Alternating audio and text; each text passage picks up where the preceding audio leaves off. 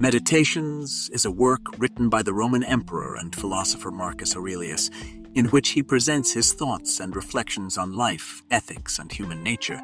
The book is a personal record of his meditations, organized into 12 parts with their own themes and thoughts. In the book, Marcus Aurelius makes a case for philosophy as a tool to achieve wisdom and inner tranquility, even amidst the challenges and difficulties of life.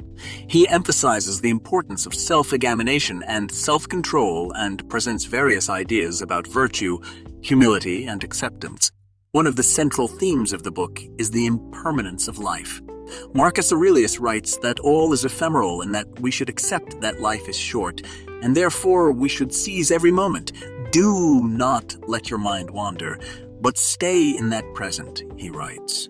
Be the master of what is in your power and let the rest go. Another important theme in meditations is the importance of kindness and altruism. Marcus Aurelius writes that kindness is invincible as long as it is genuine and that we should do good to our neighbor no matter the circumstances. He emphasizes that happiness cannot be found in material possessions and that true wealth comes from virtue. Wealth consists in having few wants and reasonable ones.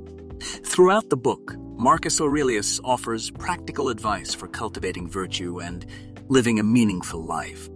He writes that we should be kind and respectful to others, seek knowledge and learn from experience, and have an attitude of gratitude towards life. When you wake up in the morning, tell yourself, What do I have to do today? Then do that with all your might. Additionally, Marcus Aurelius discusses the importance of humility and self examination. He writes that we should never forget that we are only passing through this world and that no one knows what will happen in the next minute. He also emphasizes the importance of reflecting on our own faults and mistakes so that we can learn from them and become better people. In summary, Meditations is a work of practical philosophy that offers advice and reflections to help readers live a more virtuous, mindful, and meaningful life. Through his personal meditations, Marcus Aurelius invites us to reflect on the impermanence of life, the importance of kindness and altruism, and the need for self-examination and humility.